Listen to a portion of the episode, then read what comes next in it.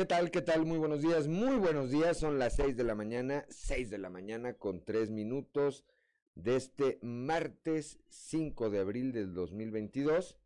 Y ya estamos, ya estamos en Fuerte y Claro, un espacio informativo de Grupo Región, como todos los días, como todos los días aquí desde la capital del estado, transmitiendo, transmitiendo para todo el territorio de Coahuila a través de las diferentes frecuencias de Grupo Región. Saludo como todas las mañanas. Bueno, antes de, antes de ir a esto, hoy martes 5 de abril se celebran a quienes llevan por nombre Vicente Ferrer. Vicente. Eh, un saludo, pues una felicitación y a quienes tengan algún otro motivo para celebrar, por supuesto también muchas, muchas, muchas felicidades. Decíamos, ya estamos al aire por eh, las diferentes eh, señales de Grupo Región en todo el territorio del estado, aquí en el sureste de Coahuila a través de la 91.3 de FM transmitiendo desde el corazón del centro histórico de la capital del estado. Para las regiones centro, centro desierto, carbonífera y cinco manantiales por la 91.1 de frecuencia modulada transmitiendo desde Monclova, desde la capital del acero, por la 103.5 de FM transmitiendo para la laguna de Coahuila y de Durango eh, desde desde la Perla de la Laguna, desde Torreón, para el norte de Coahuila y el sur de Texas por la 97.9 de FM, transmitiendo desde el municipio de Piedras Negras, y para Acuña, Jiménez y del Río, Texas, por la 91.5 de frecuencia, de frecuencia modulado. Un saludo también, por supuesto, a quienes nos acompañan a través de las redes sociales por las distintas páginas de Facebook de Grupo de Grupo Región. Le recordamos que ya se encuentra activada nuestra línea de WhatsApp, el 844 155 6915. Repito, 844 155 6915 para recibir sus mensajes, sugerencias, comentarios, denuncias, cualquier comunicación que desee usted tener con nosotros o con las autoridades o con alguien más a través del poder de la radio, pues ahí está, ahí está ese número. Son las 6 de la mañana, 6 de la mañana con 5 minutos. Vamos rápidamente, vamos rápidamente a eh, las temperaturas del día de hoy. En este momento, aquí en Saltillo, capital del estado, tenemos 16 grados centígrados, en Monclova 21 grados, en Piedras Negras 20, en Torreón 22, en General Cepeda 16, Arteaga tiene 15 grados en este momento, Ciudad Acuña 20 grados, en Derramadero está eh, esta eh, parte de Saltillo eh, industrializada y donde tenemos pues mucha audiencia. Tenemos 14 grados de temperatura en Musquis, 20 en Sabinas y en San Juan Sabinas 21 grados. La hermana República de San Buenaventura registra 21 grados también a esta hora, así como Cuatro Ciénegas. Parras 17 y Ramos 18 grados en este momento. Vamos ahora con nuestra compañera Angélica Costa a los detalles del pronóstico del tiempo. Pronóstico del tiempo con Angélica Acosta.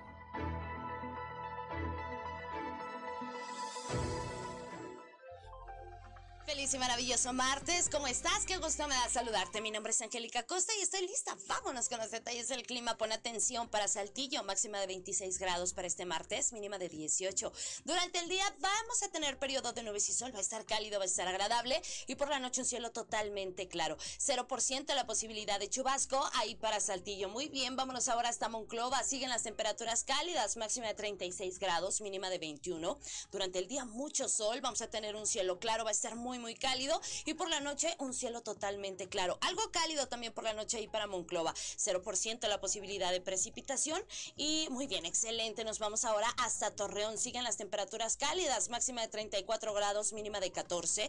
Durante el día vamos a tener periodo de nubes y sol, va a estar muy cálido. Por la noche un cielo totalmente claro y la posibilidad de precipitación nula totalmente para Torreón. Nos vamos hasta Piedras Negras, temperatura muy cálida, máxima de 39 grados, mínima de 18. Durante el día día principalmente soleado, un cielo claro, va a estar muy muy cálido y por la noche de igual manera un cielo totalmente claro. 1% la posibilidad de precipitación ahí para Piedras Negras. Excelente, nos vamos hasta Ciudad Acuña, también temperatura cálida, máxima de 38 grados, mínima de 19. Durante el día mucho sol, se va a sentir muy muy muy cálido y por la noche un cielo totalmente claro. 0% la posibilidad de chubasco para Ciudad Acuña. Excelente. Nos vamos ahora hasta la Sultana del Norte, ahí en Monterrey. Se espera una máxima de 36 grados, mínima de 20. Durante el día vamos a tener periodo de nubes y sol, va a ser muy, muy cálido. Y por la noche un cielo totalmente claro. 0% la posibilidad de precipitación ahí para Monterrey. Amigos, si escucharon, vienen temperaturas muy cálidas, hay que mantenerse bien hidratado. Ahí están los detalles del clima.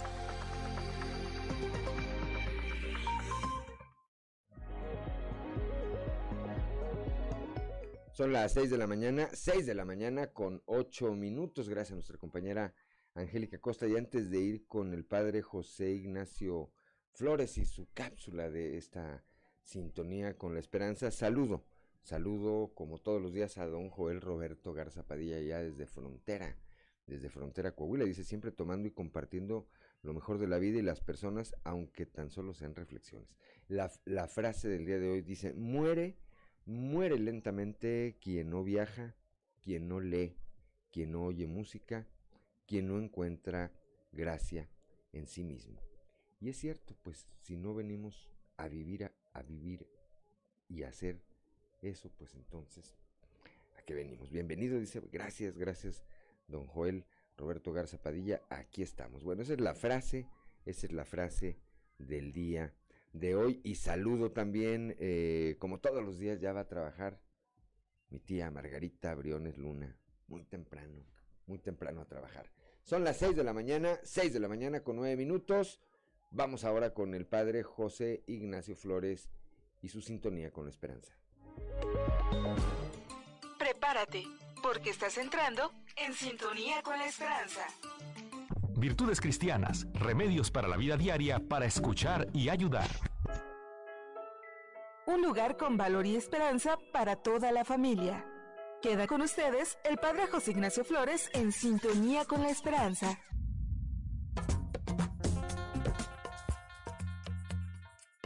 Cuando el alma se nos rompe. El otro día me topé con una noticia que me dejó helado. El título es el siguiente la depresión será en 2030 la primera causa de discapacidad en jóvenes y adultos. Según la Organización Mundial de la Salud, a más de 300 millones de personas en todo el mundo afecta este trastorno mental. Este reportaje o este, este artículo nos deja con la clara idea de que esta enfermedad está al alcance de cualquiera y que como enfermedad hay que tratarla. Este tipo de dolencias son más comunes de lo que creemos y más tras la pandemia, la cual parece haber facilitado su propagación. Y muchas veces estos problemas de trastornos mentales, trastorno bipolar, depresión, ansiedad, trastorno obsesivo compulsivo, a veces seguimos con la idea de que hay que esconderlas quien la padece se ve en la obligación de ocultarla ante los ojos de los demás. No vaya a ser que me miren mal y me arrinconen. Bueno, pues al igual que nuestro cuerpo se enferma, también nuestra mente. Y muchas veces se enferma tanto y le hacemos tan poco caso que a veces nuestro cuerpo nos tiene que advertir de ello cuando empezamos a sentir dolores fuertes en alguna parte del cuerpo, falta de sueño, de apetito, palpitaciones, temblores, sudores, dificultades para respirar, miedo. Bueno, pues llegados a este momento, son muy pocos los que se atreven a averiguar qué les está Yo creo que es necesario normalizar estas enfermedades, es prioritario ayudar a quienes las padecen, a pedir ayuda, crear vías de acompañamiento y diálogo donde se les haga ver que hay esperanza. Son seres humanos, merecedores de amor y comprensión, con una dignidad que nadie les puede arrebatar, capaces de luchar por ellos mismos y salir adelante. Que tengan un excelente día. El amor y los valores se han hecho presentes. A partir de hoy, podemos vivir un futuro mejor. Te invitamos a vivir en sintonía con la esperanza y muchas gracias por tu preferencia.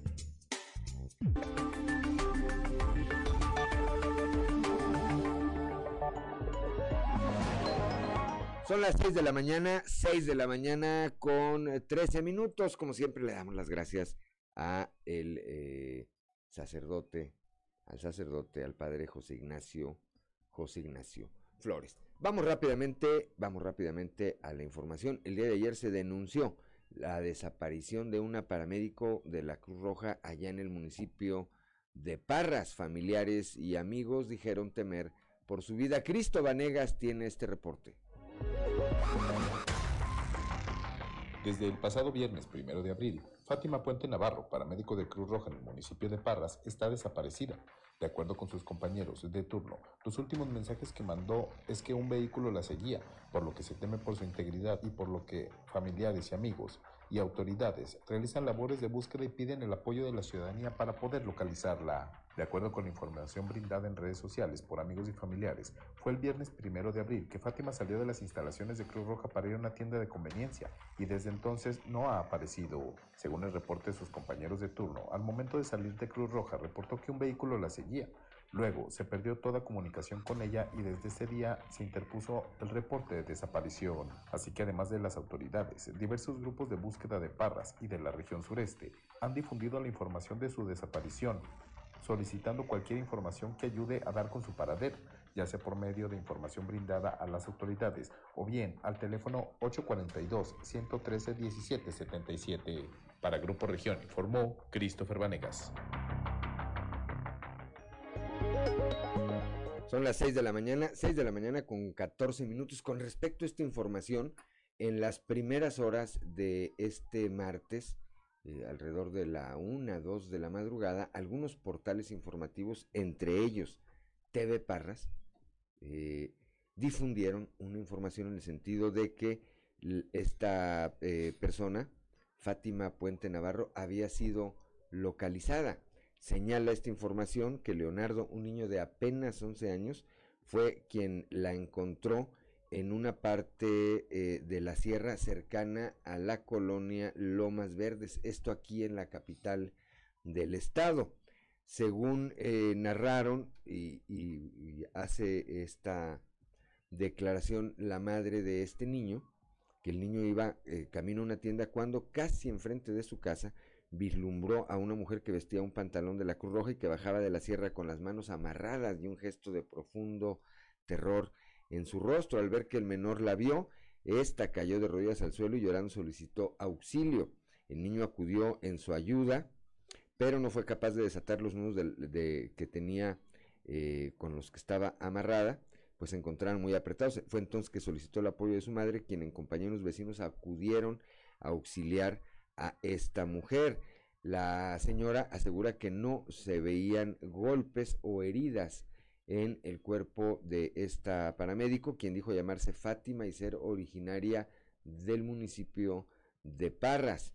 Al platicar con eh, la víctima, a ella les aseguró que desde hace días un carro la seguía y que supuestamente la habían raptado allá en el municipio de Parras mientras se dirigía a una tienda de conveniencia que perdió la razón y despertó ahí en la sierra amarrada de las manos. La madre del menor dio aviso a las autoridades municipales que arribaron minutos después y trasladaron la víctima a un hospital para su valoración médica. Seguramente en las próximas horas, seguramente en las próximas horas, las autoridades de la Fiscalía General del Estado estarán dando, estarán dando cuenta de este tema.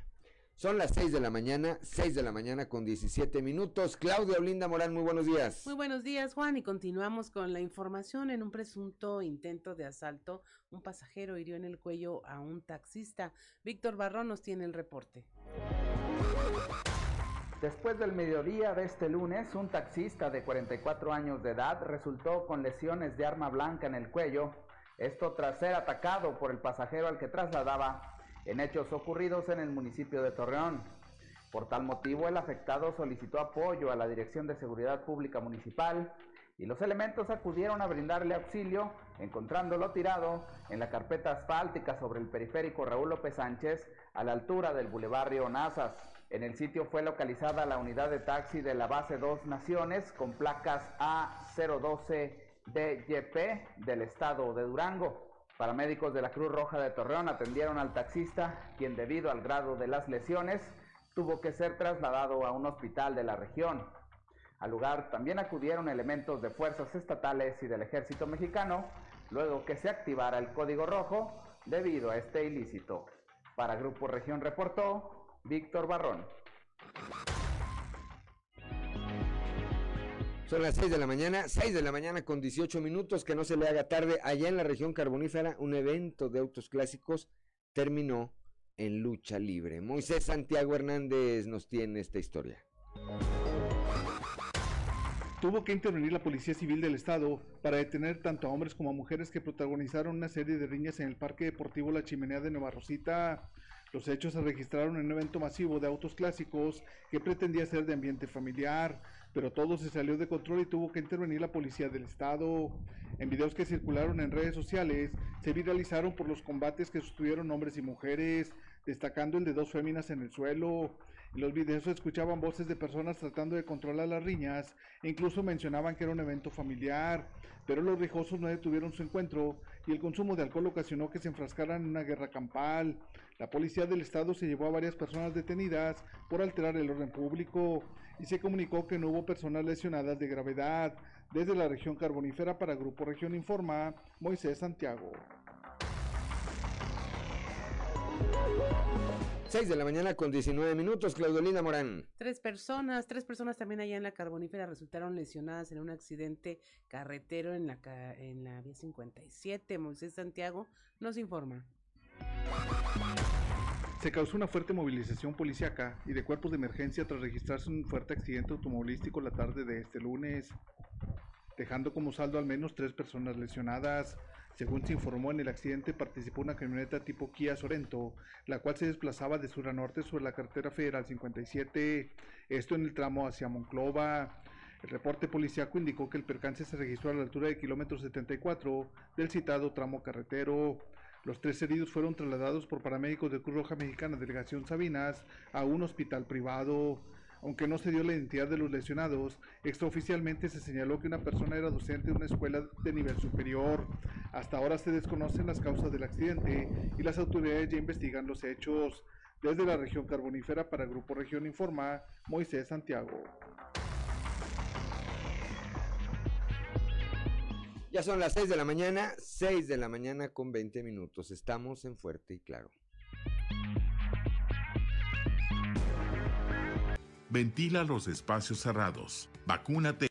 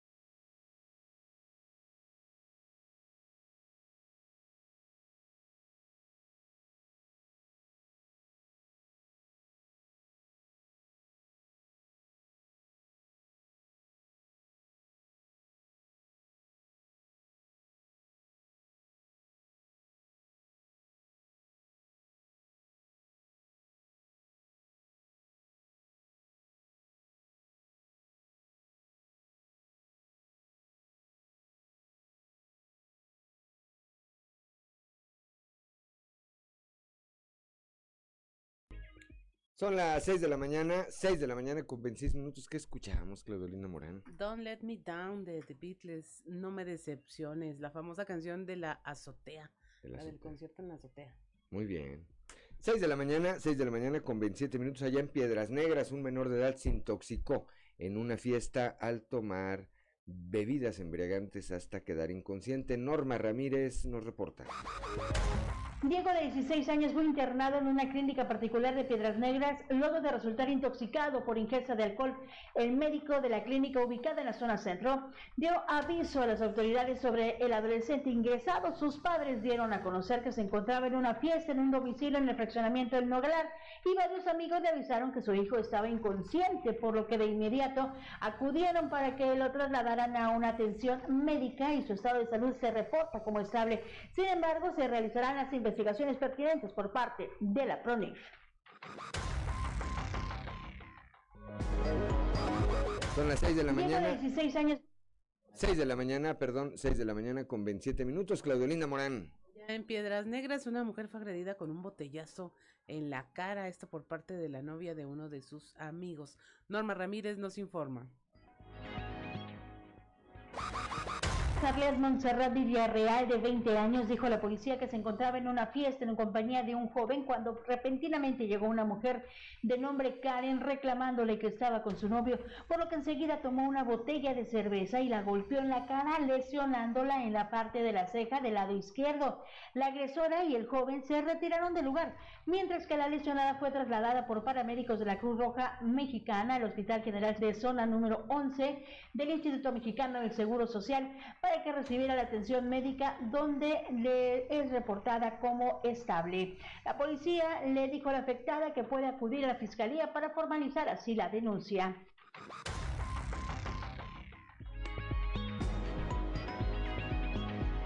Son las 6 de la mañana, 6 de la mañana con 28 minutos. Y bueno, pues vamos a la portada del día de hoy de nuestro periódico Capital, que en su nota principal, bueno, pues destacaba esta información de la que hablábamos hace un momento, de la desaparición de esta paramédica, de esta eh, paramédico, pues se usan los dos términos, allá en el municipio de Parras de la Fuente. Y que decíamos información que eh, se circula ya en algunos portales de Parras, entre ellos TV Parras, pues eh, informan de que ya apareció con vida acá en la capital del estado, en las faldas de la sierra, en las faldas de la sierra. Por otra parte, el eh, contenido especial del día de hoy, más adelante estaremos teniendo este trabajo especial de nuestra compañera Jessica Rosales, las, las nuevas masculinidades, herramienta contra la violencia de género, el nuevo papel, el nuevo, el nuevo rol, esta serie de nuevos roles que deben o que debemos tomar eh, los hombres. Un, trabajo bastante interesante. Respeta Coahuila la investidura presidencial el eh, gobernador Miguel Riquelme habló ayer de estas referencias que hizo sobre su persona el presidente López Obrador en la conferencia que encabeza todos los días. Dijo también el gobernador, lo malinformaron. Lo que yo dije, lo dije en un contexto muy particular, que era un consejo político de un partido en específico, de su partido, del PRI, aunque también el gobernador criticó el mensaje político que se está dando o que se dio en estas eh, reuniones de pues que dicen que son para informar sobre la revocación de mandato, pero que pues hoy sabemos son para otra por otra cosa. Aquí en la capital del estado, casi 100 mil saltillenses hay ya integrados a esta red de grupos de WhatsApp, a esta, a esta eh, estrategia por medio de la cual pues todos los saltillenses tenemos la oportunidad de estar en comunicación directa con las autoridades de seguridad pública municipal para denunciar, para avisar, para participar en uno de los eh, aspectos que más cuidamos todos, que es la seguridad eh, pública. Más adelante vamos a estar platicando con Natalia Cepeda de Consultoral sobre la encuesta que presentamos como todos los martes el día de hoy. Eh, y que tiene que ver con el horario de verano, respuestas interesantes las que se arrojaron después de que concluyó ya este, de que estamos otra vez, bueno, parejos, vea, en las horas en este tema. Se reduce el número de detenidos por manejar en estado de ebriedad, esto aquí en la capital del estado. El pasado fin de semana se detuvo a 13 personas apenas en los operativos antialcohol. Y en el eh, preámbulo de las vacaciones de Semana Santa, las autoridades también señalan que para cuidar y preservar una de las zonas protegidas más importantes de Saltillo y de la región, que es el Cañón de San Lorenzo, bueno, pues se van a limitar, se va a limitar el acceso a quienes, a quienes eh, durante, repito, esta temporada vacacional de Semana Santa acuda a vacacionar o acuda a divertirse en ese, en ese espacio. Son las 6 de la mañana, 6 de la mañana con 32 minutos. Vamos ahora a nuestra columna en los pasillos.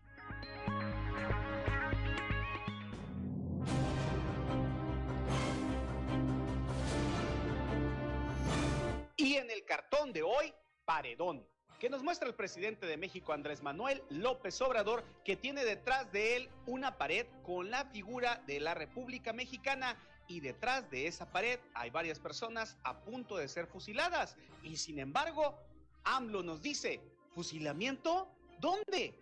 Con altura y mesura, una vez más, respondió el gobernador Miguel Riquelme ayer a lo señalado por el presidente en su tradicional conferencia mañanera el mandatario estatal dejó en claro el respeto que tiene Coahuila por la Constitución, así como por la investidura presidencial, y aclaró que sus dichos en relación a la revocación de mandato fueron en un contexto muy particular, la celebración de un consejo político de su partido.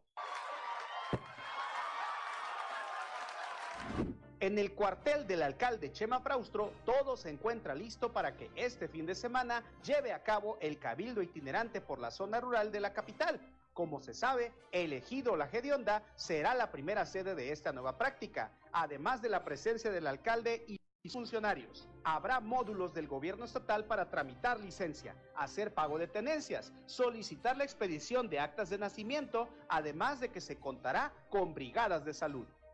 Diablos, ese es un nombre de verdad. Opiniones encontradas sobre el actuar el pasado fin de semana del influencer y regidor del Partido Verde en Ramos Arispe, Alejandro Martínez, luego de que se saltó la fila para acceder a un concierto. Recibió críticas que luego fueron aclaradas, pues él acudió al concierto en calidad de invitado especial y por su papel en las redes, con lo que conjurado quedó ese tema aunque el que sigue en duda es sobre su desempeño en el cabildo. Usted no aprende, ¿verdad?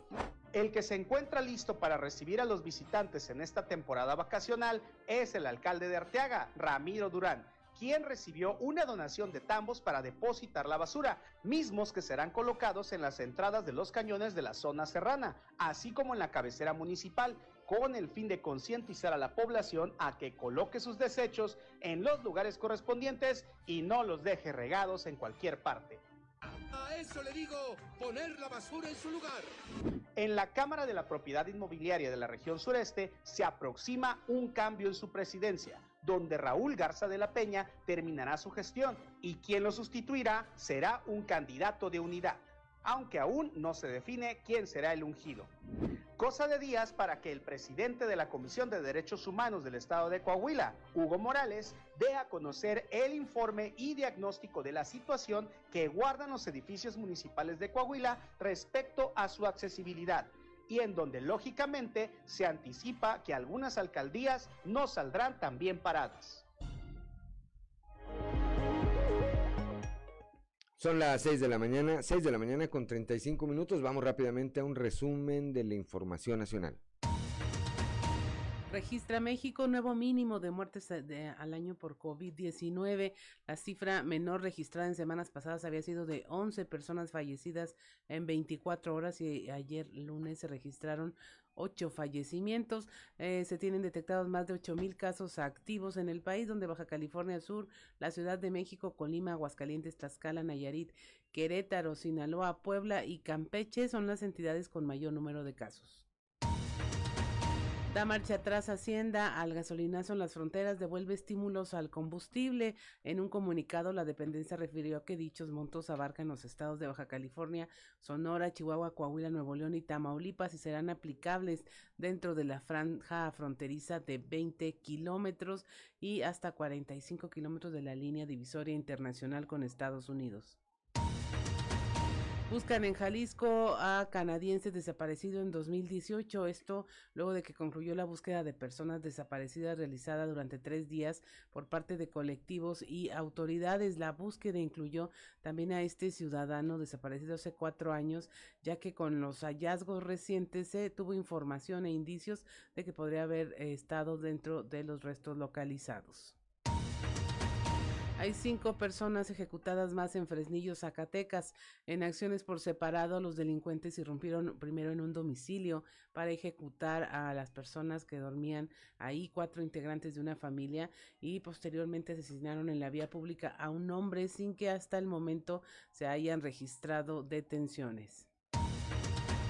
La Suprema Corte de Justicia de la Nación quitó el candado de 10 años a exfuncionarios para que puedan trabajar en sectores privados. Por unanimidad, el Pleno de la Suprema Corte de Justicia declaró como inconstitucional el candado de 10 años que debían esperar los funcionarios públicos para poder ingresar a laborar en el sector que regularon una vez que dejaron el cargo. Y finalmente, en Nuevo León aprueba el Congreso incluir eh, ya que regresen las peleas de gallos y toros, incluirlas como patrimonio cultural. Esto pese al clamor de las organizaciones que promueven los derechos de los animales. Una comisión de legisladores aprobó por mayoría de votos estas reformas a la ley que declaran actividades como la charrería, el rodeo, el jaripeo, las carreras de caballos, las cabalgatas, peleas de gallos y la tauromaquia dentro del patrimonio cultural del Estado. Y hasta aquí la información nacional. Gracias, Claudelina Morán. Cuando son las 6 de la mañana, 6 de la mañana con 38 minutos, vamos ahora con Leslie Delgado. Vacunan a rezagados mayores de 18 años en primera y segunda dosis. Esto es a partir del lunes y hasta el próximo miércoles. Leslie Delgado, muy buenos días. A partir de este lunes y hasta el próximo miércoles se aplicará la segunda dosis anti-COVID para rezagados de cualquier edad mayor a 18 años con los biológicos AstraZeneca y CanSino. Cabe mencionar que para esta jornada se dispusieron de 7.000 dosis. Los puntos de vacunación para ambos casos serán el Hospital General de Saltillo, la Clínica 2 del IMSS y la Unidad Deportiva Hugo Díaz Velázquez en el municipio de Ramos Arizpe. Para aprovechar esta jornada, los jóvenes del bloque poblacional de 18 a 29 años que no se aplicaron la tercera dosis de refuerzo durante la semana pasada tendrán la oportunidad de vacunarse en estos puntos. No obstante, los módulos operarán bajo un horario de 8 de la mañana a 2 de la tarde. Asimismo, se debe presentar el expediente generado a través del portal mivacuna.salud.gov.mx en caso de que sea para la inoculación de la segunda dosis, además del comprobante de la primera aplicación. En el caso del refuerzo se solicita llevar el documento realizado en el mismo portal y el certificado de vacunación del esquema completo. Cabe recordar que la segunda dosis se debe haber aplicado hace cuatro o más meses. Informa para Grupo Región Leslie Delgado.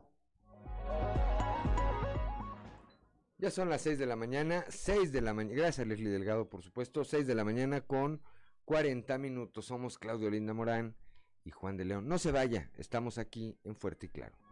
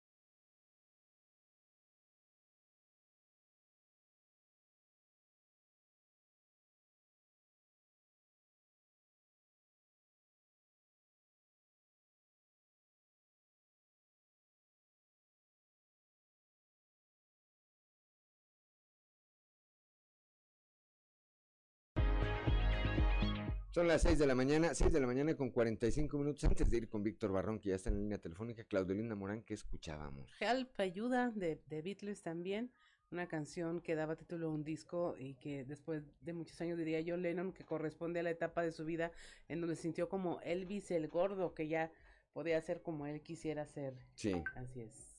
Muy bien, 6 de la mañana con 45 minutos, ya está en la línea telefónica nuestro compañero Víctor Barrón, allá desde la Perla de la Laguna. Ayer el eh, gobernador Miguel Riquelme pues eh, dio respuesta dio respuesta a las referencias que por la mañana había hecho el presidente López Obrador con respecto a él en la conferencia que todos los días, que todos los días encabeza. Víctor Barrón, muy buenos días.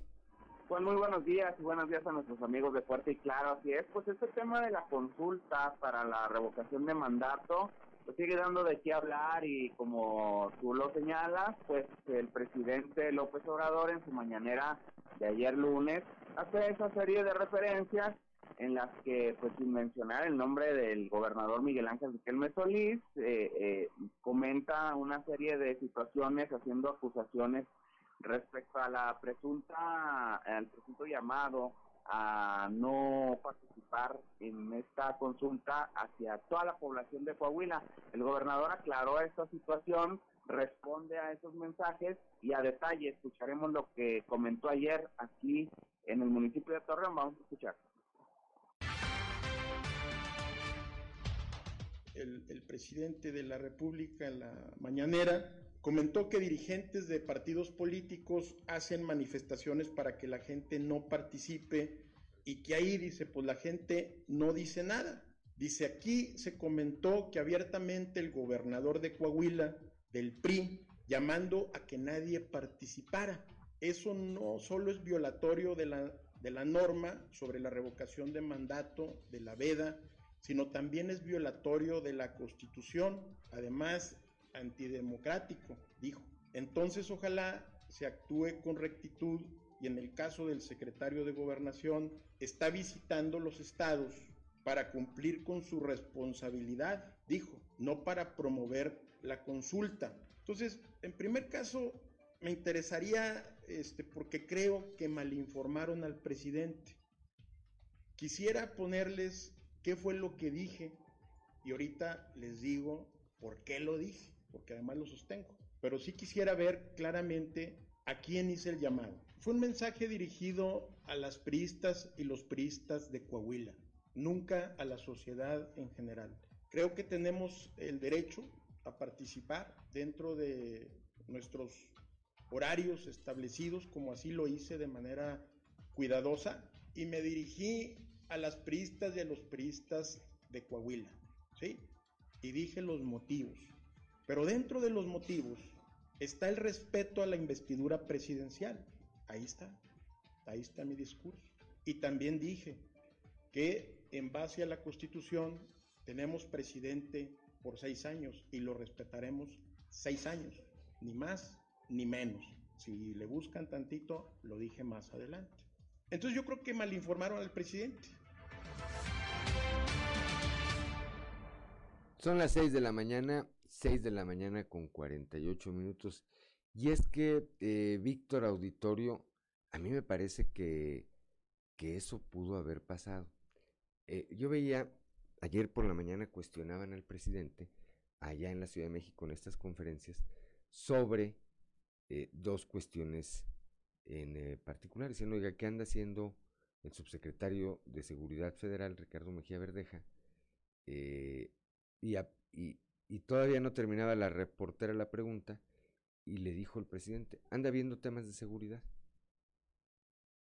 Pues no, a Coahuila no vino a ver temas de seguridad, vino a hablar de la revocación de mandato y vino a autoproclamarse como futuro candidato a el gobierno de Coahuila. Después le, le preguntaron lo mismo sobre el secretario de Gobernación y el presidente dijo, no, a eso fueron a eso fueron, pero lo dice con tal convicción, pues que uno entiende que así se lo informaron, no que el presidente esté queriendo engañar a la nación, a mí me parece, ¿verdad? Después le preguntan sobre la utilización de un avión de la Guardia Nacional para trasladar a estos eh, personajes que venían a un tema de carácter partidario y el presidente vuelve a decir no, no es cierto.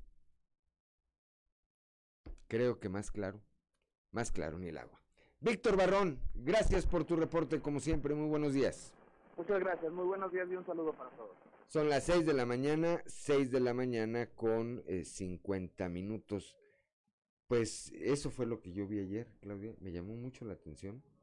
Eh, me llamó mucho la atención por eh, la seriedad con, por la determinación con la que habla el presidente, pues parece que lo que le dijeron que venían a hacer era otra cosa. Ya como que es un mecanismo de defensa, ¿no? Creer que el presidente no puede estar mintiendo tan ramplantemente y tan impunemente desde eh, su tribuna, pero pues no sé, creo que los mexicanos ya tendríamos que estar en un punto de cuestionar y, y, exigir respuestas. Eh, yo creo que también puede ser una salida para el presidente decir no estaba informado, pero pues es el hombre que tiene la mayor responsabilidad de estarlo. Debería ser el más informado. debería ser el más informado y como lo conocemos siempre sale con esa de no, no, no son los mismos datos. No sabía. Son las 6 de la mañana con 51 minutos, Claudolinda Morán. Continuamos con la información y ya tenemos en la línea a nuestro compañero Raúl Rocha sobre este tema que a todos nos importa y del cual hemos estado hablando en las últimas semanas, del tema de eh, las sanciones a los conductores ebrios. Muy buenos días, Raúl. Eh, buenos días, Olinda. Ayer platicamos con el Nacional de Seguridad y Ciudadana, Federico Fernández, y nos comentó que el pasado fin de semana dieron solo a 13 personas los operativos anti-alcohol, lo que es una reducción a los números que se tenían hasta días pasados. Recordó que el jueves anterior se tenía reporte de 70 personas que habían sido detenidas por manejar automóvil bajo los efectos del alcohol, pero de semana disminuyeron escuchemos lo que nos comentó. La última vez el, dato que les di el jueves pasado, que es el que yo traía en, me parece que dos semanas, eran como 70 personas. Este, este fin de semana hay una disminución importante, debe de haber en este fin de semana, a reserva de que pudiera cometer algún error en la eh, precisión, deben de ser 13 personas, 14 personas a lo mucho. Este, lo extendimos otra vez hasta el domingo. No, la mayoría paga una multa, pero lo, lo aclaré las últimas veces. No es esa multa de 19 mil pesos que se dice, ese es el tope, es el máximo, si son distintos supuestos.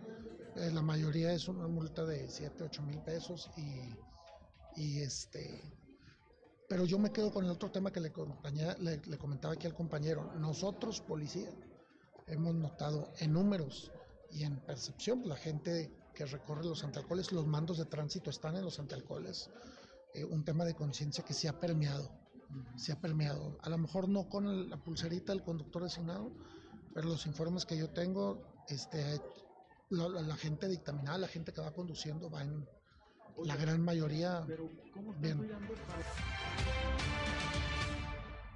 6 de la mañana con 53 minutos. Así es, Raúl. Pues los esfuerzos no, no, no pueden ser en solitario, tienen que ser de manera conjunta y estos operativos pues sin duda están contribuyendo a la reducción de estos números eh, y ya no por una omisión de las autoridades, sino porque realmente la gente esté comprendiendo pues el, y razone que pues si va conduciendo en estado de ebriedad va a ser detenido y va a ser multado. Sí, y él eh, tiene la certeza de que conforme avancen las semanas, eh, con los operativos, eh, el mensaje va a llegar mucho más claro más contundente para todas las personas. Y este número de detenciones van a seguir en descenso, señala, en el sentido de que pues la gente sigue poco a poco, paulatinamente tener una mayor conciencia bajo los riesgos que representa el manejar combinando el alcohol con el volante. Dice Federico Fernández, ya, ya es un poquito, o sea, no, no, no paga los 18, 19, paga 6 o 7, como quiera, está caro. Sí, bastante, sí. no se arriesgue. sí hubo, hubo, bueno, ha habido como esa percepción, ¿no? De, de la gente de que inmediatamente cuando te detenían automáticamente de esa cantidad dice, no, eso es ya el máximo que se podrá pagar, dice, pero es mucho menor la, la multa y es la cantidad que comenta. Así es, pues muchas gracias Raúl, que tengas una excelente mañana. Igualmente, hora.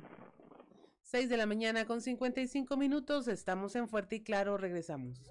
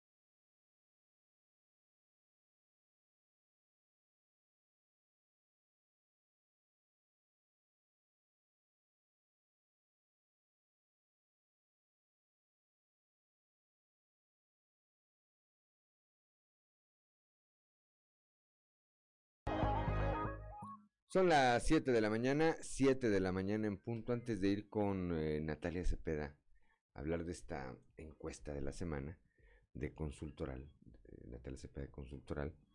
Bueno, pues eh, nos llegan algunos, me llegan aquí algunos mensajes, unos dicen, no, el presidente sí sabía, o sí sabía que eh, tanto el secretario de Gobernación como el subsecretario de Seguridad con licencia habían venido pues hacer un tema de promoción política, no necesariamente lo de la revocación de mandato. Yo sostengo, insisto, yo sostengo en que al ver ayer la manera en que el presidente contestó, a mí me parece que no le informaron. A mí me parece que no le informaron, que, que habría sido pues eh, obligación de estos eh, funcionarios haberle dicho exactamente, o, también a que venían, que venían a lo de la revocación, además de otras cosas, y que para ello habían utilizado pues una unidad aérea, un avión de la Guardia Nacional. A mí me creo también que el presidente pues está gobernando, ¿verdad? Y no tendría por qué estar viendo el face de nadie eh, para saber qué andan haciendo sus funcionarios. Pues él, lo que él dice, lo que él sabe es por lo que le dicen eh, su equipo de trabajo y me parece, me parece que lo mal, que lo mal informado. Pero bueno. 7 de la mañana, son las 7 de la mañana, 7 de la mañana con dos minutos. Eh, Natalia Cepeda de Consultoral, ya está aquí la encuesta de esta semana. ¿Qué tal Juan Claudia? Buenos días y buenos días al auditorio. Pues sí, en esta ocasión fuerte y claro se manifestó la ciudadanía, en específico, pues bueno, en los cinco municipios con mayor población de Coahuila respecto al horario de verano, que a pesar de pues ya tantos años seguimos sin acostumbrarnos a algunos y otros les pasa de noche y a otros todavía les genera eh, pues duda, adelantamos o retrasamos o qué es lo que vamos a hacer con el horario de verano. Bien, bueno, pues esta, esta eh, pregunta, ¿qué, ¿qué, qué, otro contexto tiene este tema del horario de verano, Claudio Linda Morán? Pues efectivamente se cumplen 26 años de su instrumentación y eh, justo estábamos hablando que dos días después de la entrada del horario de verano los legisladores están tomando esa postura de que habría que discutir su pertinencia. Pues eso era antes, eso ¿no? Eso era antes, ¿Sí? obviamente, o qué vamos a hacer, meter reversa y otra vez retrasar el reloj, pues no, no creo. Entonces es un tema que se antoja, ahorita lo comentábamos, muy electoral. Eh, yo creo que cada presidente ha, ha dicho cosas. Eh, Vicente Fox fue el único que hizo de eh, ampliarlo uh -huh. para que hubiera supuestamente menos afectaciones, pero pues el, el rechazo es claro en todos los, los rubros que se preguntaron es un, un no al horario. No han visto, eh, los, no hemos visto los mexicanos beneficio en que se asuma como tal. ¿A cuánta gente consultaron eh, y de dónde, eh, Natalia? 940 coahuilenses, los cinco municipios más poblados de el estado, nos referimos pues obviamente a Saltillo, Torreón, Monclova, Acuña y Piedras Negras. Hicimos nuestro sondeo y como bien lo menciona Claudia, pues la gente sigue sin ver resultados favorables ni a la economía y ahora se manifestaba, pues bueno, en contra de, de, la afectación o se manifestaba que le está afectando también a la salud, ¿no? Digo, uh -huh. ya están hablando de un trastorno de sueño, ya están hablando del el rendimiento en las escuelas, en el trabajo y el malestar, pues es en general.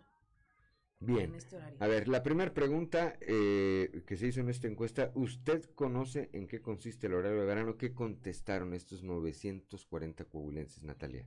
El 79.5 dijo que sí tiene conocimiento eh, eh, de qué es el horario de verano y el 20.5 dijo que no. Bueno, ya sabemos que en esta temporada, en estos meses, ¿qué es lo que tenemos que hacer? Pues adelantar una hora en nuestro reloj. Ya cuando viene el horario del cambio en, en, los siguientes meses, pues hay que retrasarlos. Entonces, bueno, en este, en este caso el conocimiento sí lo tiene, ¿no? O sea, son las 7.5, serían las 6.5. 6-5 de antes, ¿verdad? Y ya estamos parejos ahora sí con Piedras Negras y con Acuña, Así que entran es. dos semanas antes en este, en este horario. Sí. La siguiente pregunta, Claudio Linda Morán. Eh, ¿Cómo considera usted el horario de verano? ¿Le da igual que es perjudicial o que es benéfico. El 84.8% dijo que es perjudicial. 7.8 le da igual y solo 7.4% considera que tiene algún beneficio. Pues esos que les da igual deben entrar a trabajar en la tarde, seguramente, Yo ¿verdad? creo, no sí, pues ya les da lo mismo despertarse a las 3 o a las 4 de la tarde, sean las de antes o sean No tienen que llevar niños a la escuela, no las de ahora. temprano. Exactamente. La siguiente pregunta, le- eh, ¿en qué le beneficia a usted el horario de verano y qué contestaron eh, Natalia Cepeda? El 97% nos dijo que nada y el 3% nos dijo que era el mismo consumo de luz, lo que tenían ellos eh, pues como, como resultado de este cambio de horario. En realidad la gente sí se manifestó bastante molesta y decía, pues es que a mí no me beneficia en nada, yo no he visto en este tiempo ningún beneficio. O sea, que ese 3% casi está en el mismo sentido que el 97% restante, porque dicen, el 97% dicen no hay ningún beneficio y el 3% dicen tenemos el mismo Mm, consumo de luz, Sí. ¿verdad? Así es. La siguiente pregunta, Claudia Linda Morán. ¿En qué le perjudica a usted el horario de verano? Eh, ya se, yo creo que el conocimiento post pandemia es, nos ha hecho hablar más de, de temas de trastornos. Hablar de trastorno del sueño indica cierto conocimiento y también cierta afectación. Ya están hablando de afectaciones a la salud y la económica, que antes era la única razón que se esgrimía con más frecuencia de que se pagaba más luz, pues queda en una tercera parte. Pero está interesante el hecho de que se empiece a hablar de afectaciones a la salud y trastornos del sueño. Y Trastornos del sueño. Son las 7 de la mañana, 7 de la mañana con 7 minutos estamos platicando como todos los martes con Natalia Cepeda Consultoral sobre eh, la encuesta que semana a semana presentamos aquí en estos espacios informativos de Grupo Región. Bueno, en esta ocasión abordamos en esta encuesta el tema del horario de verano. La siguiente pregunta, ¿cree usted que deba mantenerse el horario de verano? Y estos 940 coahuilenses que contestaron, Natalia. 85.1 nos dijo que no y el 14.9 únicamente dijo que sí debe mantenerse el horario de verano. Bueno, ahí ya si los legisladores buscan ayuda en sus preguntas, pues ahí la tienen, ¿no? Ahí están ya. Bueno, pues es eh, abrumadora, abrumadora el, eh, el rechazo, abrumador el rechazo que hay hacia, hacia esta medida. La siguiente pregunta, ¿cree usted que debe extenderse el horario de verano? ¿Y qué dijeron los coahuilenses a esto, Claudio Linda Morán? Que no, definitivamente que no, 91.1% y que sí, el 8.9%. Finalmente tenemos eh, la última pregunta, dice, ¿cree usted que debe eliminarse el horario de verano? Natalia Cepeda. Y definitivamente nos dijeron los coahuilenses que sí, el 89% está a favor de que se elimine el horario de verano y solo el 11% nos dijo que no. ¿Ven algún beneficio ahí todavía? Bueno, pues ahí están, ahí están las respuestas, ahí están las respuestas que tuvieron eh, los coahuilenses con respecto a ese tema. Yo no soy consultoral, pero siempre hago aquí mi mini encuesta, ¿verdad? Este, Ricardo Guzmán, el horario de verano, ¿te, te ayuda en algo? ¿Hay algún cambio en tu economía? Ninguno. Ricardo López, menos, ¿verdad? Porque en vez de entrar a las a las 5 entras a las 4, ¿verdad? Bueno, 2 a 0. ¿Tú, Claudio Linda Morán? Rechazo total. Rechazo total. Ahora no alcanzo a verlos, pero hacia atrás, eh, como los diputados, ¿cuál, es el, ¿cuál es el voto de Cristian Rodríguez y de Ociel Reyes? O sea, el Reyes dice que no, no, le gusta y Cristian que tampoco. Que si los pueden regresar unas tres horas, dicen. ¿verdad? Pues no, en general me parece que la opinión generalizada es en contra de esta medida, sobre todo porque no hay un eh, reflejo real en la economía. Me parece que si este fuera, que si esto ocurriera, pues habría o habríamos quienes eh, podríamos decir, bueno, órale, vale la pena eh, la- el cambio de los horarios y to- todo lo que eh, con ello lleva, si realmente viéramos un beneficio en la economía, pero la- la- las tarifas de luz me parece que no hay una modificación sustancial ni en ningún otro aspecto, Natalia. Así es, y como lo decía hace un momento, la gente se manifiesta totalmente en contra y molesta porque además decían, nuestros hijos eh, se levantan más temprano, eh, pero en caso de los que usan transporte público tienen que salir aún de noche para eh, pues tomar el transporte público quienes acuden también a trabajar de manera muy muy temprano pues ah, ocurre lo mismo entonces Ujú. decían ningún beneficio de luz sí me estoy levantando más temprano mis horas de sueño siento que son menos tengo que intentar dormir más temprano aunque no tenga sueño y me tardo más en dormir porque pues no puedo conciliar el sueño precisamente por estos estos cambios ¿no? Ahora dicen, en, en una semana te acostumbras. Está visto que no, la No. pandemia nos dejó esa, e- esa ese tema de que to- nos dimos cuenta de que teníamos trastornos del sueño que se agravaban y que necesitabas cumplir con ciertas horas de sueño nocturno para estar bien y que fuera un descanso. Yo tengo no, no. 53 años, no me puedo acostumbrar a levantarme a esa hora. Imagínense, a levantarme temprano. Bueno, pues estos son, estos son eh, los resultados que arrojó la encuesta de esta semana. Como siempre, pues le apreciamos a Natalia Cepeda de Consultoral que venga a platicar con nosotros de este y la, del otro martes estaremos platicando de un tema bastante interesante y por supuesto de interés para la comunidad. Si usted tiene algún tema, si usted, auditorio, tiene algún tema en particular que quiera que abordemos, que le preguntemos a los coahuilenses, háganoslo, háganoslo saber a través de nuestras redes sociales o le, re- le repito, el eh, número de nuestra línea de WhatsApp es el 844 155 69 69 15. Natalia Cepeda, muchas gracias como siempre. muchas gracias Excelente martes. Son las 7 de la mañana. 7 de la mañana con 11 minutos. Antes de ir eh, a, lo- a la siguiente, vamos tener una entrevista. Saludamos a Juan Muchicamaney, que como siempre nos acompaña a, través de las redes sociales. No sé si también a través de la frecuencia modulada, pero a través de las redes sociales siempre está atento y participando aquí, interactuando con nosotros en este espacio informativo. Como siempre, como siempre, un gusto, un gusto saber de usted. 7 de la mañana, 7 de la mañana con 12 minutos, Claudia Olinda Morán. Pues ya es momento de conversar y tenemos en la línea al doctor Jesús Ángel Padilla, el director de la Facultad de Medicina, para que nos platique de un tema que se dio en el fin de semana con la creación de un patronato para apoyar a los estudiantes de la facultad y eh, quisiéramos que nos platique no solo qué es lo que se está haciendo, sino cómo se puede ayudar también y contribuir, porque en pocas veces nos damos cuenta de lo duro que puede ser estudiar una carrera como medicina y, y la creemos rodeada de glamour y cuantas cosas, pero hay necesidades y hay necesidades que deben de ser cubiertas. Muy buenos días, doctor, un gusto conversar con usted. Muy buenos días, Linda. Muy buenos días, Juanito.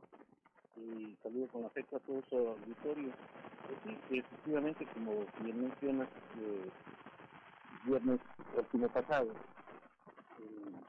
nos reunimos con un grupo de egresados de la Facultad de Medicina y eh, en conjunto se instaló el patronato Fundación Facultad de Medicina AC que tiene como objetivo el brindar apoyo a aquellos alumnos que están en situación económica de desventaja y que la misma pudiera incidir en su avance académico. Eh, ante las situaciones adversas que estamos pasando eh, en la universidad, en todas las universidades del país, eh, requiere la participación de la comunidad para salir adelante y enfrentar los retos que esta situación adversa nos supone. De tal forma que en nuestra facultad ha habido aproximadamente 3.200 egresados, y nosotros les hemos convocado y vamos a seguir convocándolos a que regresemos un poco de lo que nuestra facultad nos ha dado, que lo regresemos en apoyo a las futuras generaciones, en apoyo al desarrollo de la infraestructura, de la generación de espacios más dignos y la, el brindar eh, en gratitud de todos los egresados de nuestra facultad, regresarle eh, un poco de lo mucho que ella nos dio. Diagnóstico, me imagino, para ver eh, no solo el tema de cómo nos vamos a, cómo se van a llegar los recursos, que es con esta colaboración de por parte de los egresados, sino también en un sondeo de necesidades de, de qué es lo que más hace falta en estos momentos en la facultad. Bueno, eh, tenemos una facultad cuya área física es muy pequeña. De las más pequeñas, si no es la más pequeña del país.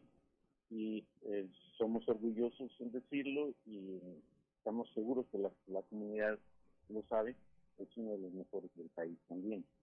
Entonces, tenemos necesidades de área física, eh, requerimos de la edificación de mínimamente tres aulas más. Ajá. Eh, no tenemos vehículos eh, útiles y nos vimos muy apretados ahora que la facultad se volcó hacia el servicio a la comunidad.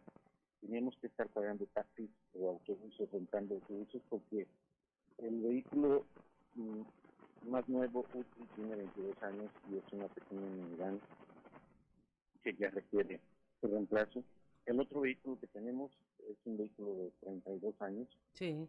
y está prácticamente inútil, ya está para darse de vaca.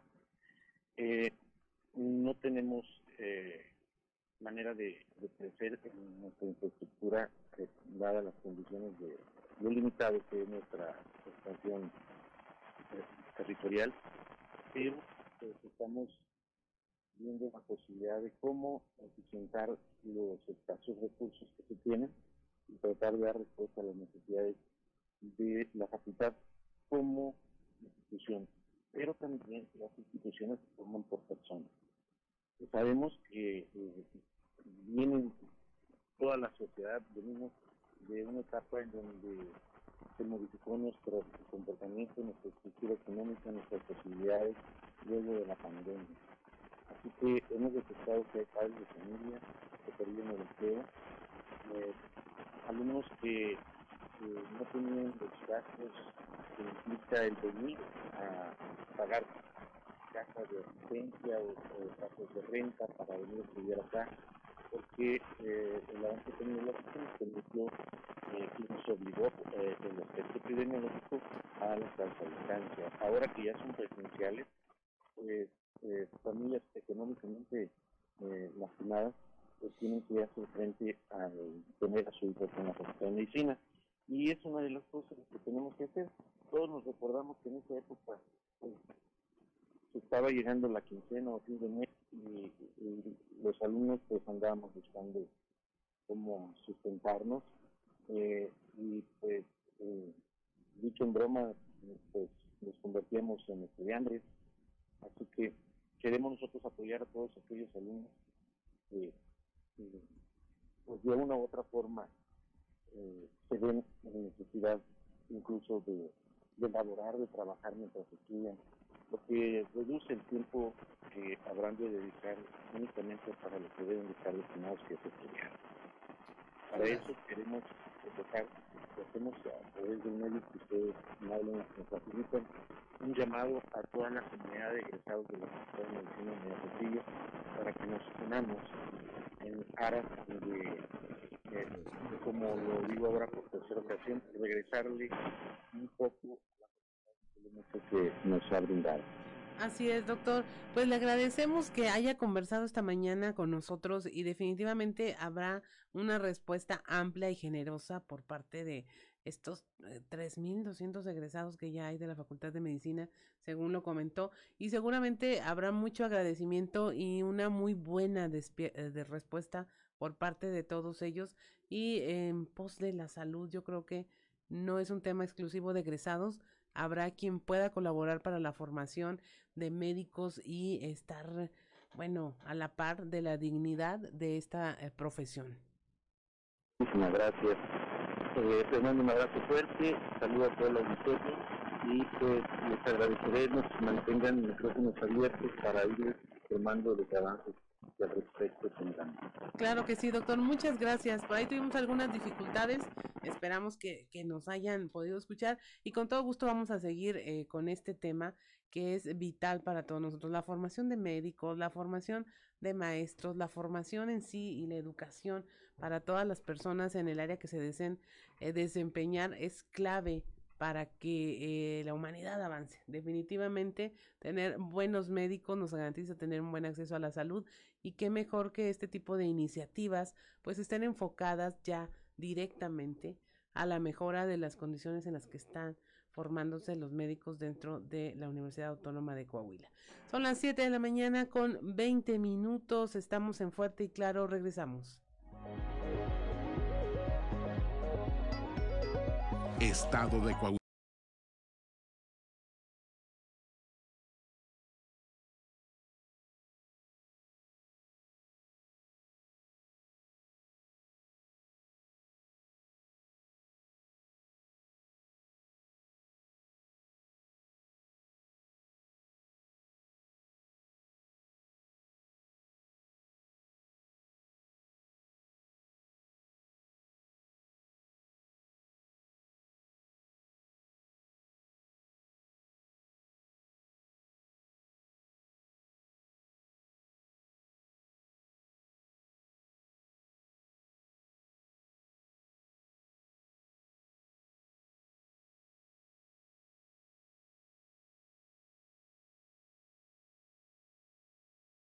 Trazos con Antonio Zamora.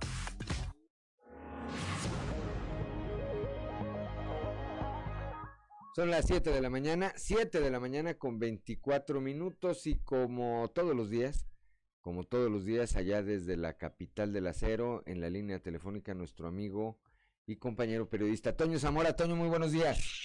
Buenos días, Juan. Buenos días a las personas que nos escuchan a esta hora. Ya empezaron los cambios en la, en la presidencia municipal. El alcalde Mario Alberto Dávila Delgado lo había dicho que iba a dar tres meses para ver quiénes funcionaban y no quién y quiénes no. Y, pues ya hubo dos, do, dos que salieron. El, eh, ¿Cómo te diré? Este José Luis Gámez, eh, que es un joven leal, muy preparado académicamente, pues entró a, la Dirección de Recursos Humanos en lugar de, de, Rodolfo Escalera.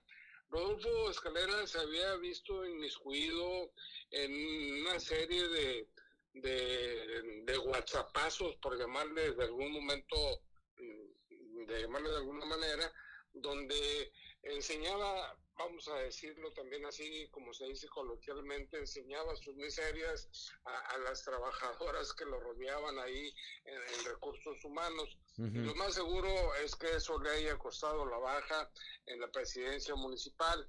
El otro es Pepe González, que estaba en Panteones, y aunque en un principio se habló de, de Blas López, primo hermano del exalcalde Alfredo Paredes, como que también estaba listo para salir, pues también se escucha otro nombre de, otro funcionario de, o que fue director eh, en, el, en, el, tiempo de Paredes y que también se escucha eh, fuertemente para salir.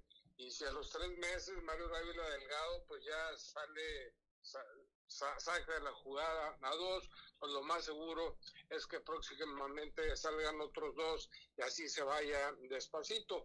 Aunque bueno, a los directores, Juan, este, lo más seguro, a los directores que estaban o que eran directores con paredes y que se quedan en, en la presente administración como subdirectores o, alguna dirección, pues bueno, este, yo creo que de ahí va a tener mucho, mucho que hacer eh, el, doctor Mario Alberto Dávila, pues para que pues vayan ahuecando el ala, como luego se dice, mi Juan.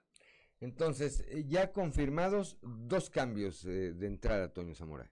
Sí, eh, Rodolfo Escalera y Pepe González, eh, que estaban en Panteones. En Recursos Humanos uno y el otro en Panteones y se especula de estos otros eh, movimientos que dos. podría ser, eh, al menos dos, ¿verdad? Que podría ser el sí. alcalde Mario Alberto Dávila, que, bueno, pues como decías, se dan en el eh, contexto de este plazo que él dio de tres meses para ver cuáles de sus funcionarios funcionaban y cuáles eran disfuncionarios, ¿verdad? Y pues mejor que se vayan pues, a hacer otra cosa. Disfuncionarios y disfuncionales, dijo. Disfuncionarios y disfuncionales. bueno, pues ahí habrá que estar atentos a ver qué, qué otros movimientos vienen en los siguientes días. No se tardó nada, eh, me parece, el alcalde Mario Dávila, y rápidamente, tres meses me parece son más que suficientes para, para evaluar a quienes están y pueden hacer las cosas bien o no, Toño. Sí, yo creo que ya traía la idea Mario desde un principio, ¿no? De, de qué le servía y quién no, y quién no le servía, ¿no? Eh, yo creo que la gota que derramó eh, el vaso con el tema de Rodolfo Escalera es que efectivamente ese, ese WhatsAppazo que, que dio en, en esta administración lo había dado ya con anterioridad.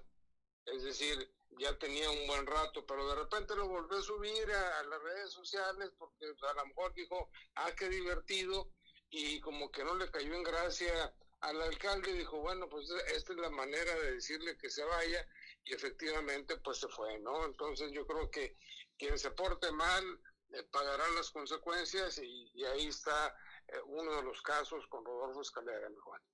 Pues abusados, abusados porque ahí están, eh, ahí está el alcalde atento, atento a esto que ocurre y quien se equivoca o quien no funciona, reitero, pues se va a su casa y eh, tendrán que entrar al relevo perfiles que el eh, doctor Dávila, el alcalde de Monclova, considere que pueden dar un mejor resultado, Toño.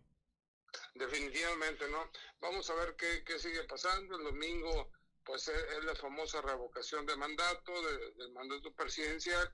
Y pues bueno, este siguen eh, las visitas a Monclova de, de funcionarios del gobierno federal y demás, que viajan además, Juan, hacen sus viajes en aviones de la Guardia Nacional o del Ejército, ¿eh? Pues sí, ahí se, se ventilaba este tema, le preguntaban ayer al presidente y él decía que no, que, que no. Digo, alguien está engañando seguramente, seguramente al presidente. Pero, pero- pero han subido fotos por todos lados, no es posible que no se dé cuenta o, o piensa que es algún fotomontaje o qué onda. Bueno, él tiene Y, y aparte, siempre. yo creo que los manda también, váyanse en un avión de, de esos, de los del ejército. Y pues, se vienen en el avión del ejército, pues total. Habrá que, que ya desapareció el INE, bueno, en su mente ya lo desapareció. seguramente que hoy va, hoy va, hoy le van a preguntar de nueva cuenta de este tema. Vamos a estar atentos a ver qué contesta más adelante el presidente con respecto, eh, particularmente este y a muchos otros temas que a los que todos hay que estar pendientes, porque pues eh, tienen que ver eh, directamente con, con eh, nosotros como ciudadanos, Toño. Así es, mi Juan. Oye, antes de despedirnos, ¿ya hay fecha para el arranque de la liga de béisbol, Toño? Creo que sí, el- en abril, los primeros. Ah, no, pues ya estamos Ya en estamos en abril. abril. Pues mira, ya están haciendo, ya están haciendo este, juegos de, de- de preparación. Creo que la fecha es eh, el día, el día 8. Eh, se habla de que los juegos van a ser muy raros, es decir, por ejemplo, Moclova no va a jugar como con los sultanes, que es una fecha o juegos donde aquí se veía el estadio pues hasta el tope, ¿no? Se llenaba por, por la rivalidad.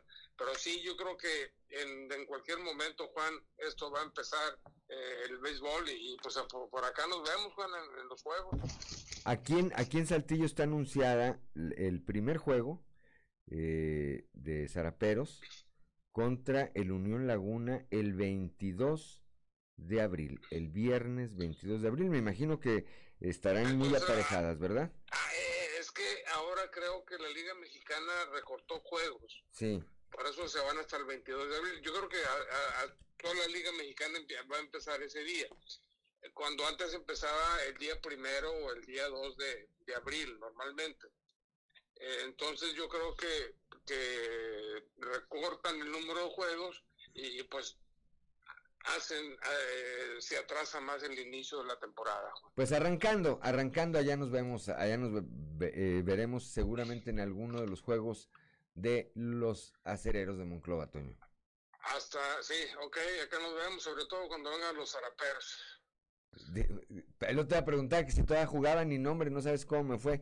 Este, yo, yo pensé que ya no estaban en la Liga Mexicana de Béisbol, pero dicen que sí, y que todavía tienen estadio y bates y todo, y, y sí, que ahora son el, pero bueno, No, ya sabrás. Sobre todo con el brother. comenzando por el magistrado Juan José Yáñez Arreola, me mandó directamente y me dijo, claro que juegan los araperos y tenemos mucha afición. Dije, bueno, retiro, retiro lo dicho. Gracias, Toño. Hasta mañana. Un saludo, son las 7 de la mañana, 7 de la mañana con 33, 7 de la mañana con 33 minutos. Bueno, pues hay que estar preparados ya para eh, ahora que venga esta temporada, esta temporada del el béisbol mexicano. Y lo de los araperos, claro que es una vacilada, por supuesto que yo sé que aquí juegan, tienen una gran afición aquí, en, no solamente en la capital del estado, seguramente en algunas otras eh, plazas tendrán eh, seguidores, un equipo de mucha tradición, un, equipo de mucha tradición que le ha traído satisfacciones en las últimas temporadas, le trajo satisfacciones a su, a su afición porque lograron eh, tener campeonatos, se les quitó ese mote que tenían de los ya merito, ¿verdad? De que no ganaban y no ganaban y no ganaban. Bueno, pues ya lo lograron en algún eh, momento,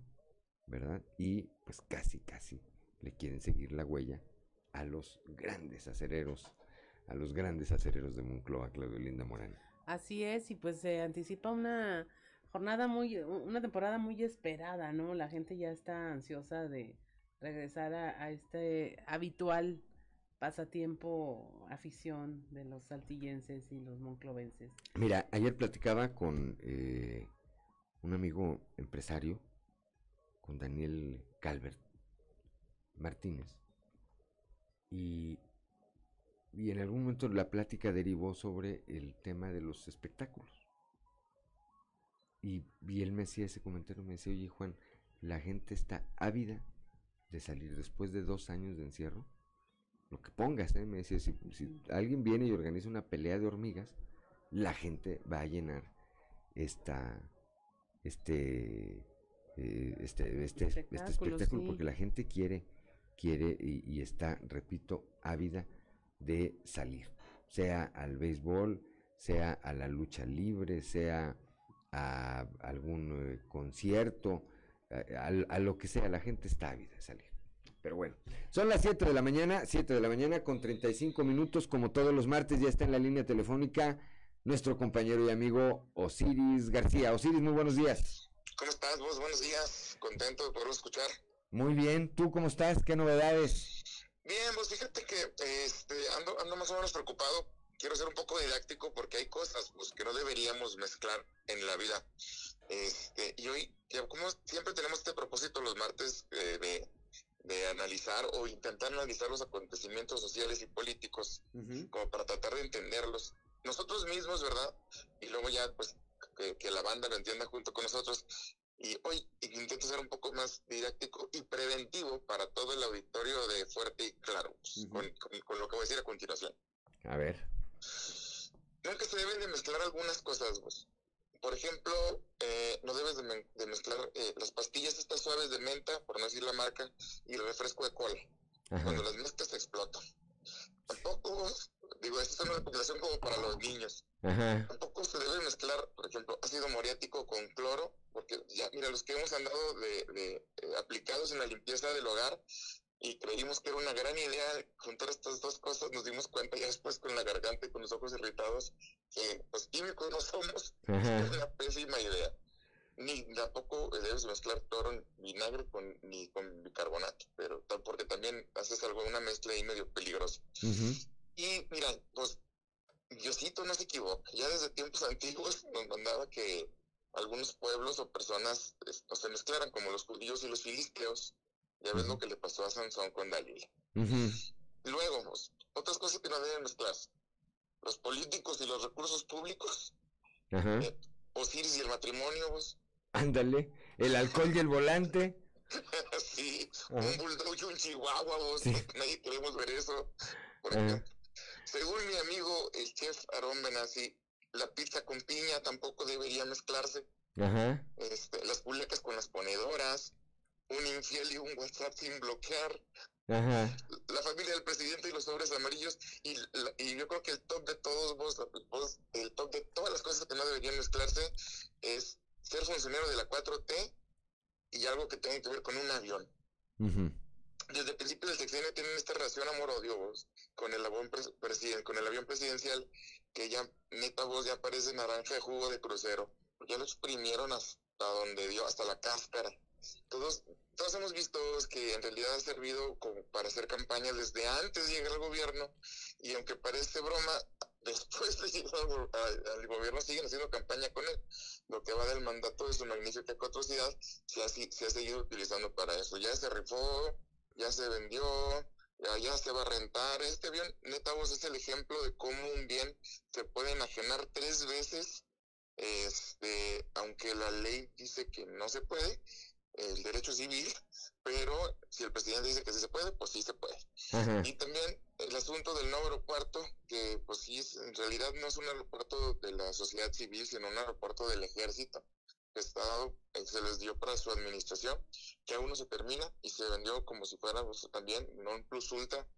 O las fotos de los simpatizantes de Morena de hace dos días abordando aviones de aerolíneas comerciales con estas varas o palitos de las banderas que eh, de propaganda que en realidad son peligrosos y los que ah, viajamos en avión sabemos que no tenemos que subir a veces ni con un champú. Sí. No sé por qué esta gente con ese tipo de cosas que en algún momento sí podrían ser utilizadas como armas, ¿no? O, no sé, funcionarios como el secretario de Gobernación viajando en aviones de la Fuerza Aérea en asuntos eh, partidistas.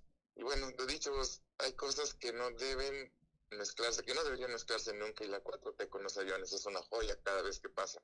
Sí, este tema del avión, y, lo digo con todo respeto, pero bueno, no se vendió, no se, no se rifó, eh, y ahora lo están ofreciendo para eventos sociales. Le- de- Para de- 15 años. deberían de ponerlo así. Yo no sé, digo, tú eres mucho más joven, obviamente, que tu servidor, pero aquí hace muchos años, no sé si recuerden, ya no me lo va a cobrar Miguel González Argudín como un, como un comercial porque ya no existe, pero había un lugar que se llamaba el Luigi Station, Ah, que eran unos trenes que primero fueron un restaurante y después se convirtieron en el mejor lupanar que había aquí en la capital del estado. Pero era, era auténticamente eh, unos trenes, ¿verdad? Eran unos trenes. Eran unos Oye, trenes. los 15 años de mi hermano. Ajá. Bueno, era cuando todavía era un restaurante y iban en tránsito a convertirse en el mejor antro aquí del pueblo. Ya era un lupanar entonces. Bueno, para quienes, para quienes se acuerdan, para quienes se acuerdan, seguramente les estará, se les estará esbozando una sonrisa. Es el Luigi Station. Yo creo que esos trenes los han de haber fundido porque si hablaran Osiris, este, se acababa medio pueblo. Definitivamente sí. Bueno, Se es- muchos matrimonios. Exactamente. El próximo, el próximo viernes, aquí, aquí en cabina nos vemos, guitarra en mano, Osiris García. Seguro, les mando un abrazo. Gracias como siempre, gracias como siempre, muy buenos días. Son las 7 de la mañana, 7 de la mañana con 41 minutos. No se vaya, estamos en Fuerte y Claro.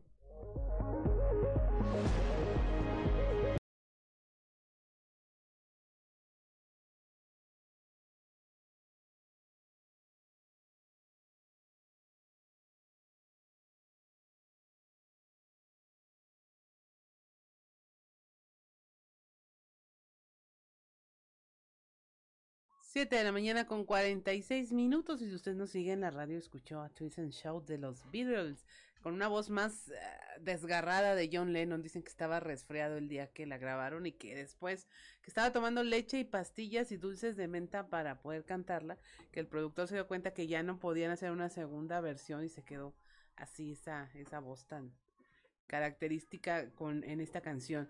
Y bueno, es momento de irnos en clave de fa con Israel Navarro. En clave de FA con Israel Navarro. Hay cuatro proyectos emblemáticos que el presidente López Obrador planea llevar a cabo durante su mandato. El recién inaugurado pero incompleto aeropuerto Felipe Ángeles, la refinería de Dos Bocas, el tren Maya y la reforma eléctrica. ¿Qué tienen en común los cuatro?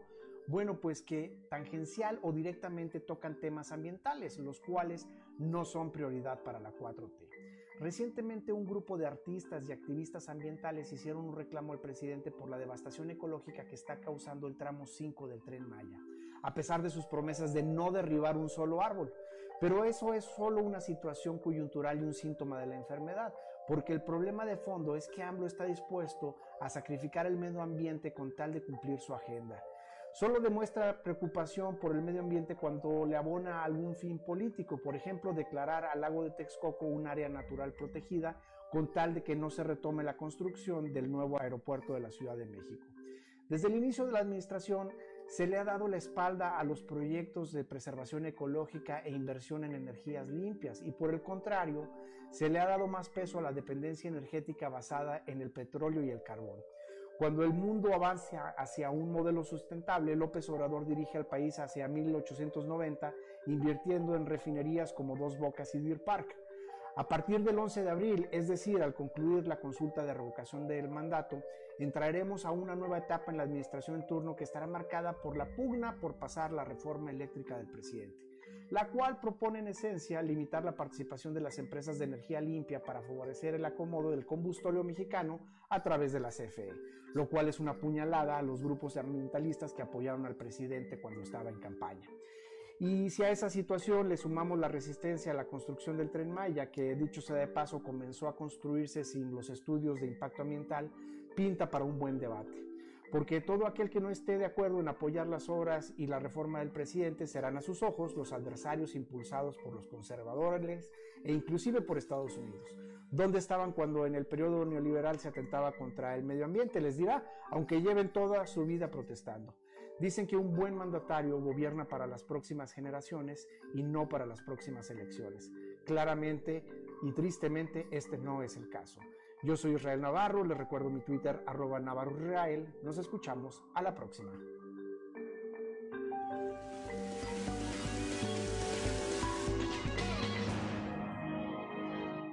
Son las 7 de la mañana, gracias a Israel Navarro, como siempre, son las 7 de la mañana con 49 minutos.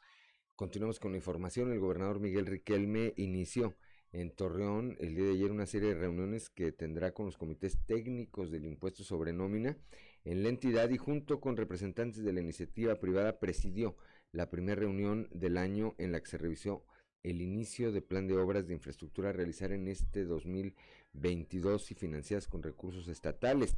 Se proyecta invertir alrededor de 800 eh, millones de pesos, destacando el rubro de infraestructura de conectividad vial.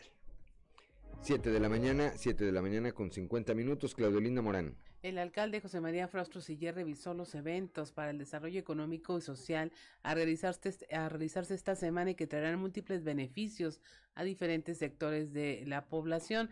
Todas las acciones y programas que se están implementando son para beneficiar a las poblaciones y así vamos a seguir, expresó el alcalde ante los titulares de las direcciones del gobierno municipal.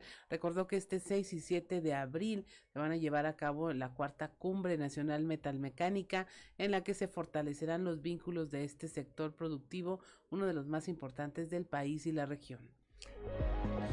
Son las 7 de la mañana, 7 de la mañana con 51 minutos en seguimiento a las instrucciones del gobernador Miguel Riquelme, el secretario de Inclusión y Desarrollo Social en el Estado, Manolo Jiménez Salinas, firmó el primer convenio de colaboración con la iniciativa privada a través del Acuerdo Social Mejora con el doctor Gerardo Becerril, que se llevará a cabo en el eje salud para la entrega de prótesis dentales a personas adultas mayores.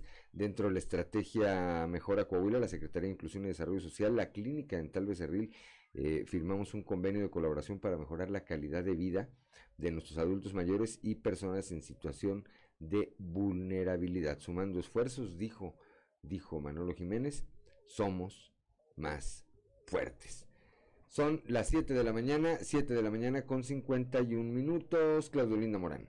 Si alguien ha usado recursos públicos y ha violentado la veda electoral pidiendo el voto para el ejercicio de revocación de mandato, este ha sido el presidente de la República, por lo que hacemos un llamado para que deje de hacerlo, tanto él como sus secretarios de gabinete. Esto lo exigió el diputado federal y presidente del PRI en Coahuila, Rodrigo Fuentes Ávila.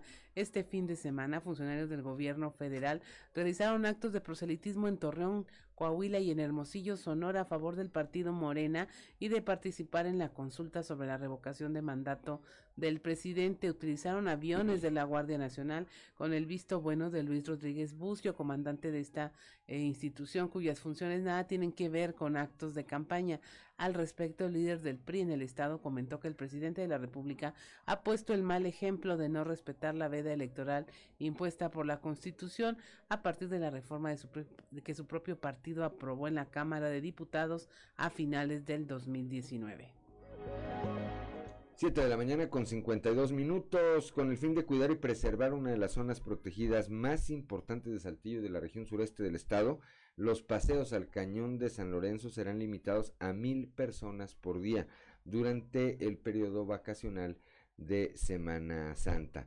Escuchemos a Sergio Marínez Gómez, director de Profauna. Sí, bueno, pues básicamente ahorita estamos en, mapa naranja, este, verde, entonces no hay restricciones para el número de cantidad de personas, sin embargo, este, por cuestiones de conservar el cañón, sí estamos pensando en eh, delimitar a máximo mil personas, este, áreas, entonces, este, por eso es importante que la gente que vaya a asistir al cañón haga su reservación para que, porque si tiene reservación les vamos a respetar la entrada. Sin embargo, si no tienen y sobrepasamos el límite, pues entonces sí les vamos a tener que negar la entrada. en, el, en el resto del, del, área protegida no no hay este tampoco noticias de que se vaya a cerrar ningún área, van a estar abiertas en Chapultepec y Cuauhtémoc. Entonces, pues la gente también puede ir a disfrutar allá del bosque.